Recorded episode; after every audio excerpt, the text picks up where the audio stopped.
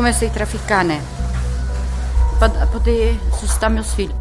Eu peguei a droga, coloquei dentro de mim, do meu corpo. Ele espancou ele, abusou e ele veio a falecer. Eu tava no trabalho, botaram como cúmplice, porque eu era mãe e eu tinha que cuidar. Mulher é sofrida. Mulher é sofrida, é desvalorizada.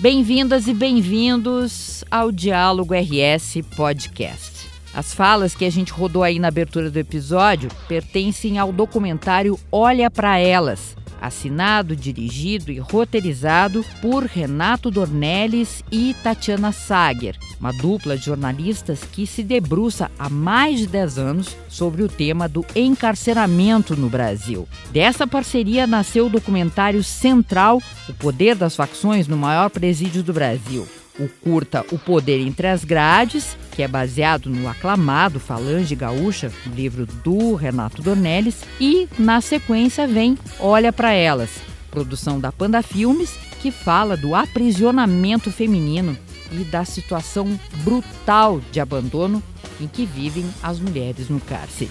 Na sua maioria, mulheres pobres, com baixa escolaridade, negras ou pardas.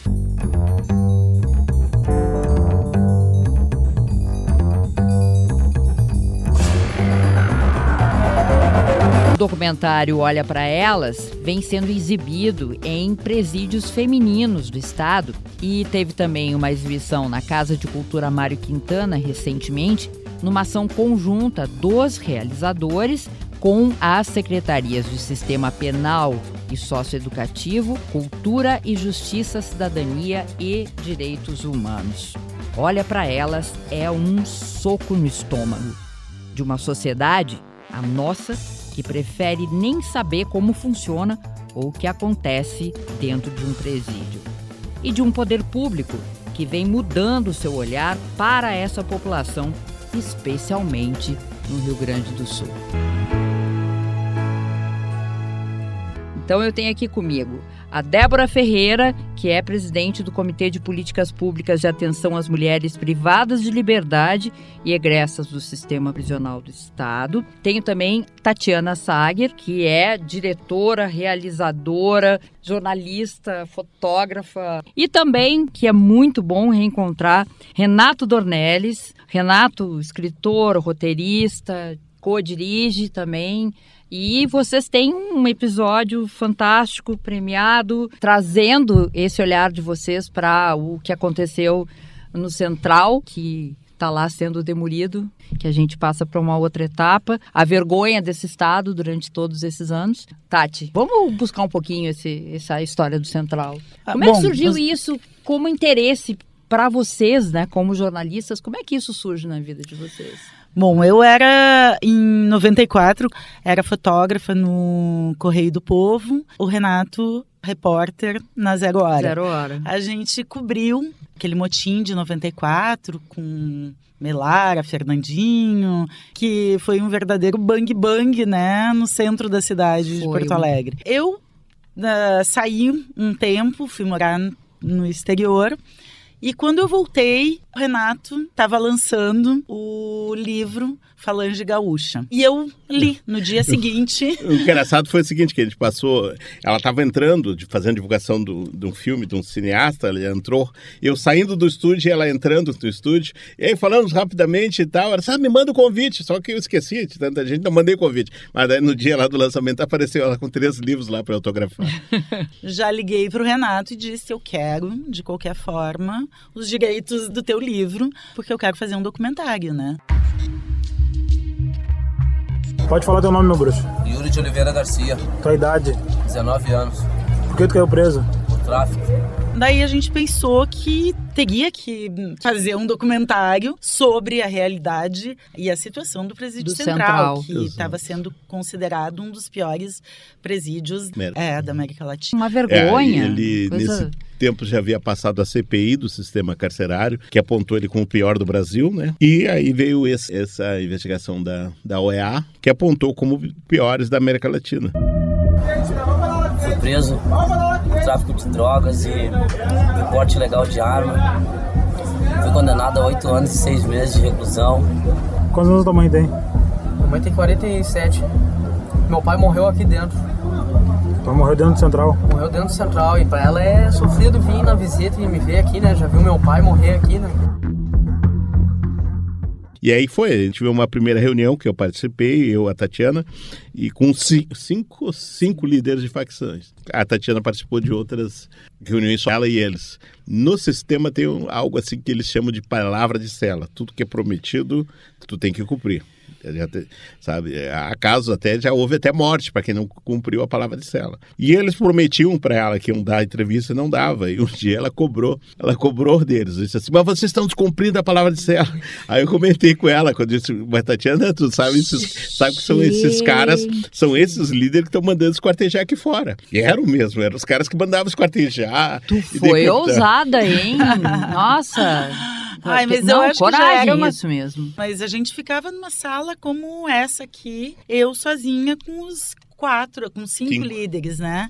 De cada uma das facções. Bala na É. cara. e aí tu já começa a ah, entrar na própria manos. linguagem deles mesmo, né? Eu acho eu sei, eu- Exatamente. Tento me colocar no teu lugar, conversar- é. Tu começa a conversar, É. tu quer essa entrevista e também com essa ideia já de colocar as câmeras dentro, qual das facções que topava levar a câmera e gravar o que eles quisessem, o, o que a realidade de dentro das galerias, né? Sim, o ponto de A vista rotina. deles, né? É a rotina, exato, mostrar a rotina O lá. olhar alguém- deles. Uhum. E nós pronto pra ladaia, a equipe invadiu, nós tomamos a baixada, a luta continuou, já invadimos a Santa Clara, Beto filho do Paulão, em zóio, se foi pra praia.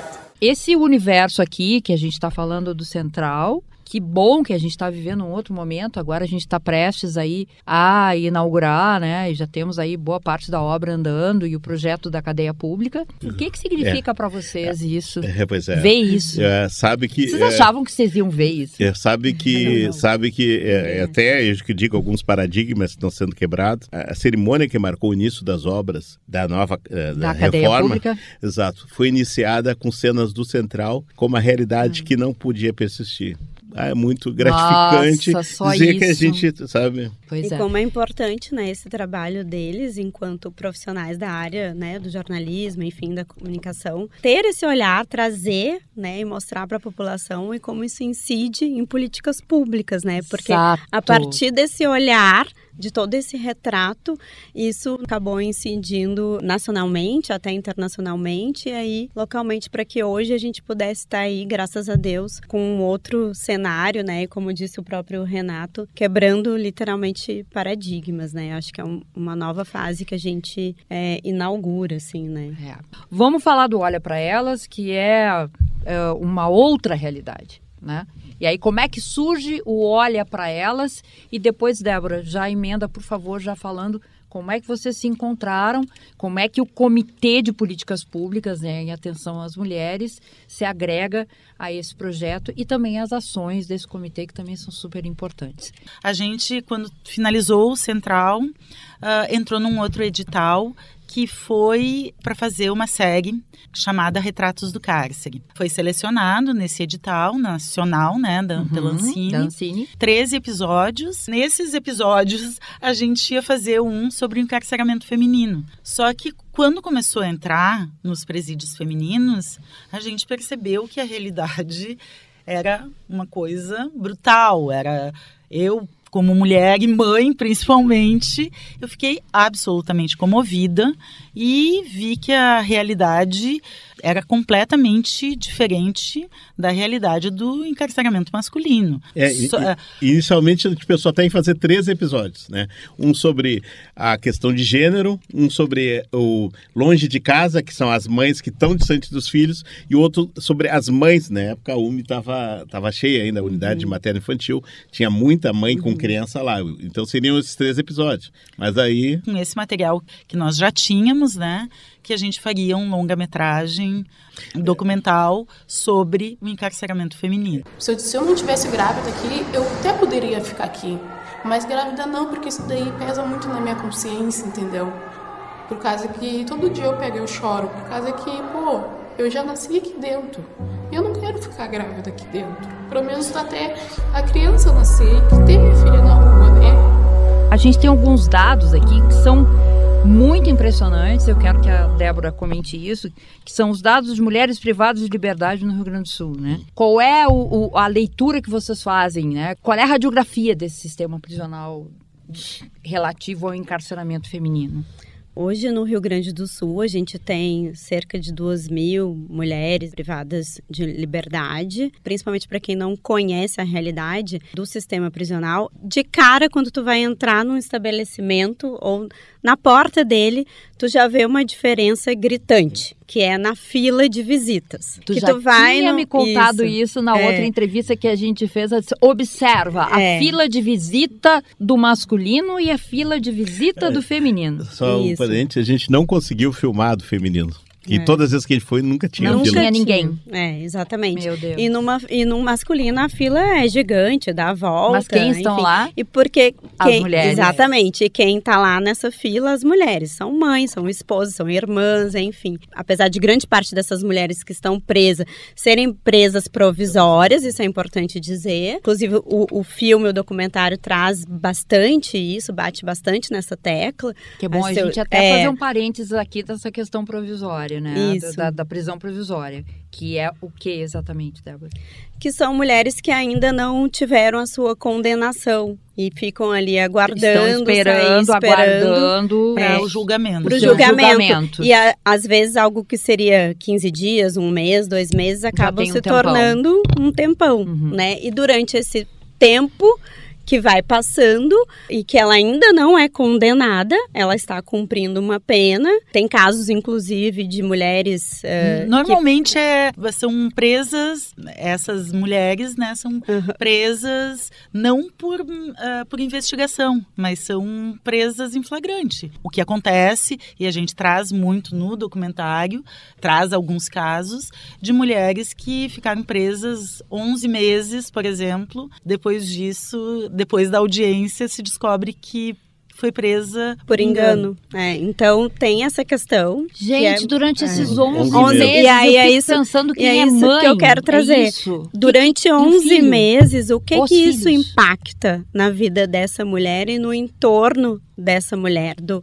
da, da questão social dela, né, do entorno. Até porque grande parte das mulheres da nossa sociedade, mais de 50%, são chefes de família, são elas as grandes responsáveis pelos seus lares, Ou pelas seja, suas famílias. estão criando Isso tudo- filhos sozinhas. Isso, isso né? tudo impacta naquela família, né? Naquelas crianças, enfim. É todo um, um desarranjo social, né? E econômico que tem quando essa mulher acaba aprisionada.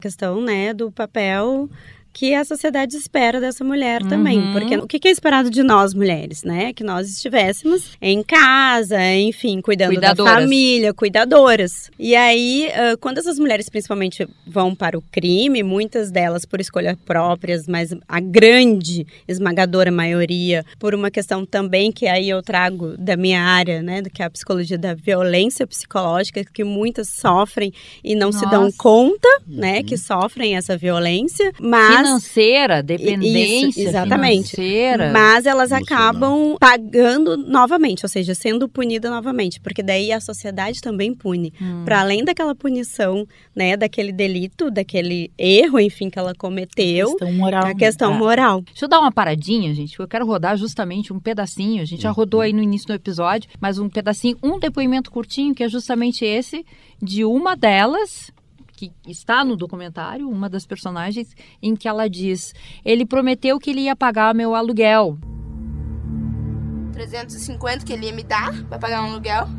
Fui ver um kitnetzinho baratinho e ele disse: Não, eu te dou esse dinheiro, só quero que tu faça isso. Eu peguei a droga, coloquei dentro de mim, do meu corpo, e trouxe pra dentro da do presídio. Eu pago o teu aluguel, mas aí tu tem que levar tal Isso. coisa. É, né? foi seduzida na fila. Me chamou tanto a atenção isso, né? Poxa, para pagar o aluguel. que ela não não. O marido estava preso, É. ah, ela ah, estava sido indo visitá-lo. Visitá-lo. Ah. E tem muitas que nem cometeram crime. É. Sempre- o, o crime, entre aspas, é ser companheira de, de criminoso. Ou seja, ah, tu, tu é companheira dele, a polícia dá uma batida na casa, leva os dois. Tanto que mais de 60% das mulheres aprisionadas foram aprisionadas em função do tráfico de drogas. Então, se- Então, o homem, a figura normalmente, masculina a figura sempre- sempre permeia A figura essa- masculina, o aprisionamento da Essa mulher. questão da violência ali oculta, digamos assim, né? Essa violência de, de gênero que tem e que muitas não se dão conta, não, não, não percebem. Enfim, é toda uma estrutura machista, patriarcal, que a gente também precisa ah, fazer esse trabalho. E é nesse sentido que, por exemplo, as nossas técnicas, né? Que é inclusive o quadro que, a qual eu pertenço na, na SUSEP, que a gente trabalha para que essas mulheres comecem a se darem conta de alguns desses episódios, do que, que elas passaram, o que, que é essa violência, e se tornem protagonistas de suas próprias vidas, né? Que sejam empoderadas para que elas consigam romper esses círculos de, de violência, né? E Débora, eu sei o quanto tu é apaixonada por esse tema, né? Não é à toa que tu é presidente desse comitê.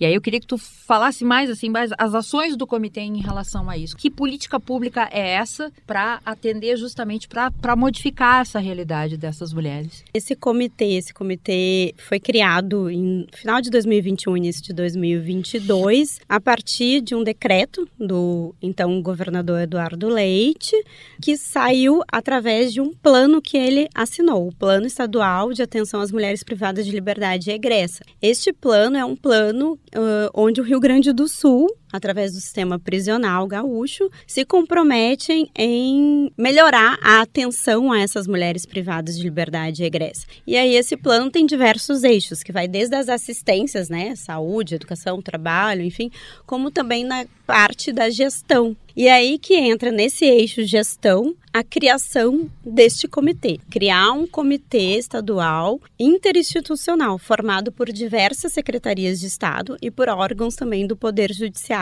E qual que é o propósito desse comitê? Exatamente chamar a atenção dessas outras secretarias, desses outros órgãos, e para que a gente pudesse transversalizar, para que quando fôssemos pensar em políticas públicas... Que não tenha fi- sua contribuição. né? Exatamente, que cada uma dessas secretarias, desses órgãos, pensem também a partir de- do olhar né, e das necessidades, das especificidades dessas mulheres privadas de liberdade e egressas. E quando se vai pensar essas políticas, geralmente né, a sociedade acaba não enxergando muito essas pessoas que estão em aprisionamento. Então, a ideia do comitê é trabalhar em conjunto, trazer esse tema à tona, dar visibilidade exatamente para isso. E aí, pensando nisso, a gente desenvolveu, neste primeiro ano de comitê, lançou uma cartilha, né, que foi uma cartilha de atenção às mulheres eh, privadas de liberdade e egressas. Eh, essa cartilha não é direcionada a essas mulheres, e sim ao público em geral.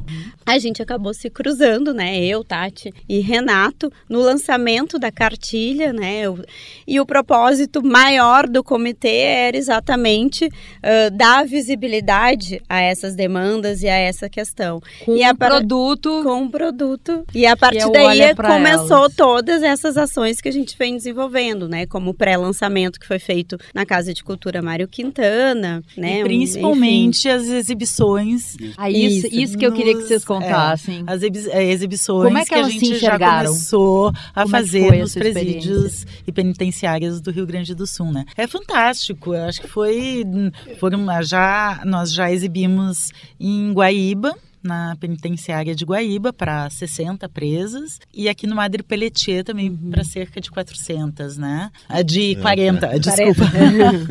de 40 presas. Tu vê as pessoas chorando, chora, elas, elas choram muito. desesperadamente. Choram muito, se emocionam muito, assim. Só E veem, porque, exato. Porque im- impacta, né? impacta assim, é, e vendo é- a situação é- da outra que é muito semelhante É. à Claro, dela. tu tá É. vendo a tua história, é um pouco da tua É. história em cada depoimento. Exato. Né? E a gente já tem agendado nos outros estabelecimentos prisionais femininos, a Rio Pardo, Lajado, e depois né, né? A gente deve iniciar ali meados de junho, passar também a nossa ideia, né? Passar para os estabelecimentos masculinos também. Que é importantíssimo. Muito importante, Super porque a gente precisa debater e trazer essas questões para os homens. Os homens precisam enxergar, Olhar pra elas. olhar para elas, Olhar elas, exatamente. Olha, eu acho que nisso, nesse ponto, principalmente nessa questão, eles têm que olhar para vários aspectos. Olhar para a mulher aprisionada, que é abandonada, mas antes disso, até olhar para as mulheres, para as mães Pras que são mães. abandonadas.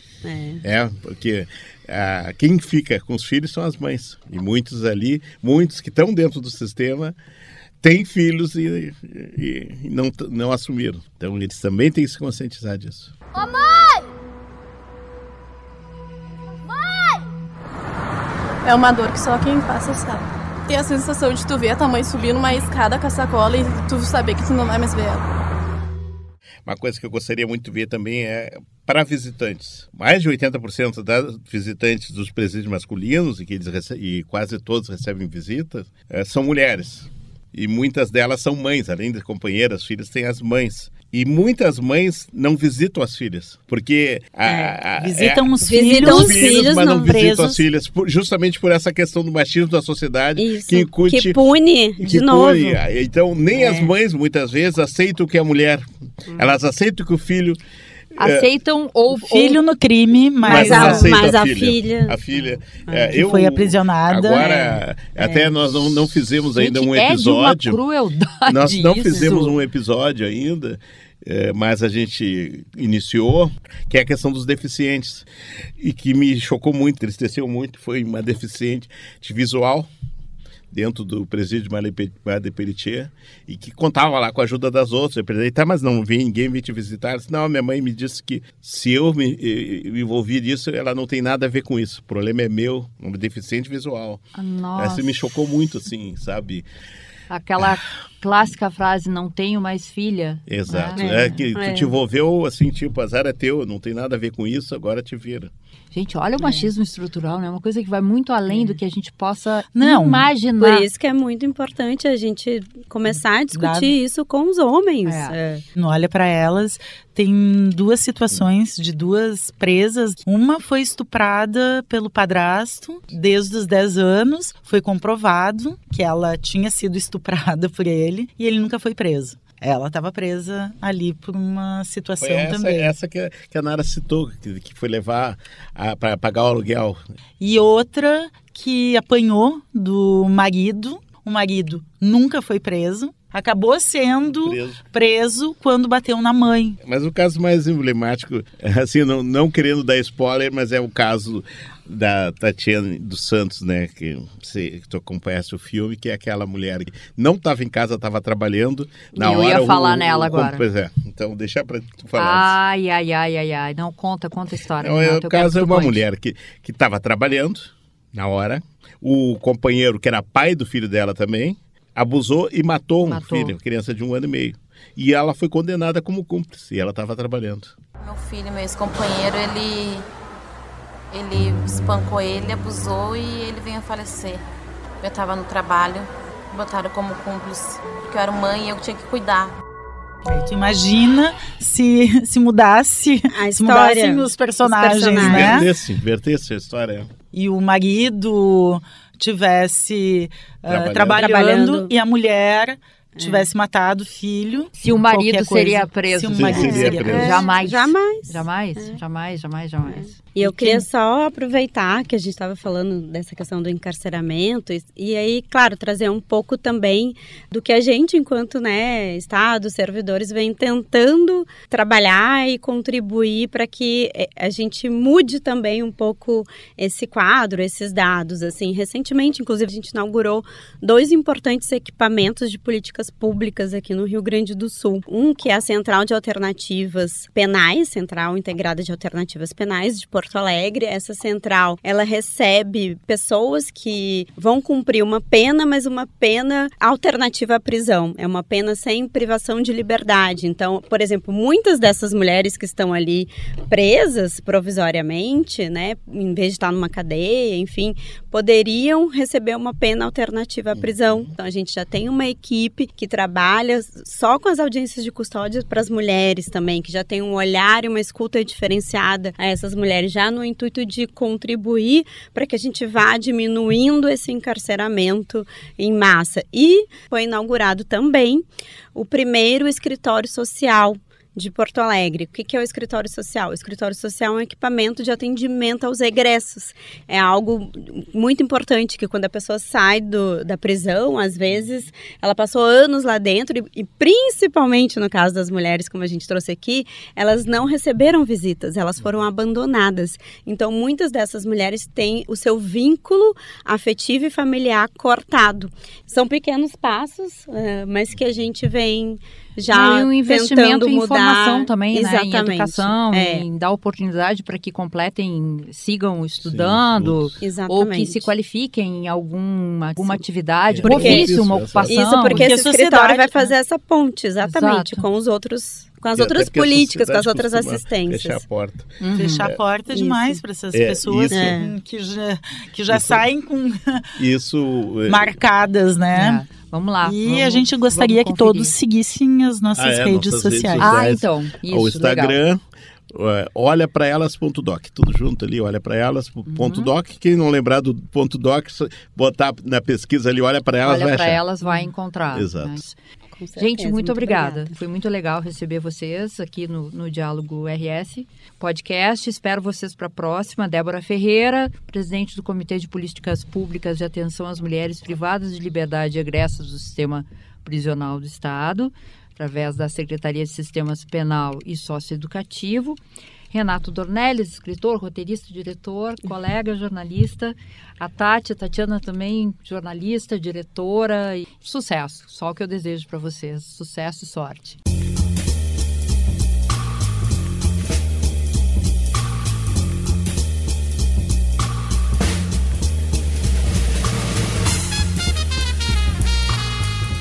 E por hoje é só, pessoal. Eu sou Nara Sarmento e o Diálogo RS fica por aqui. Este e outros episódios estão disponíveis no YouTube do Governo do Estado e nas plataformas da Rádio Web e Spotify. Grande abraço a todos.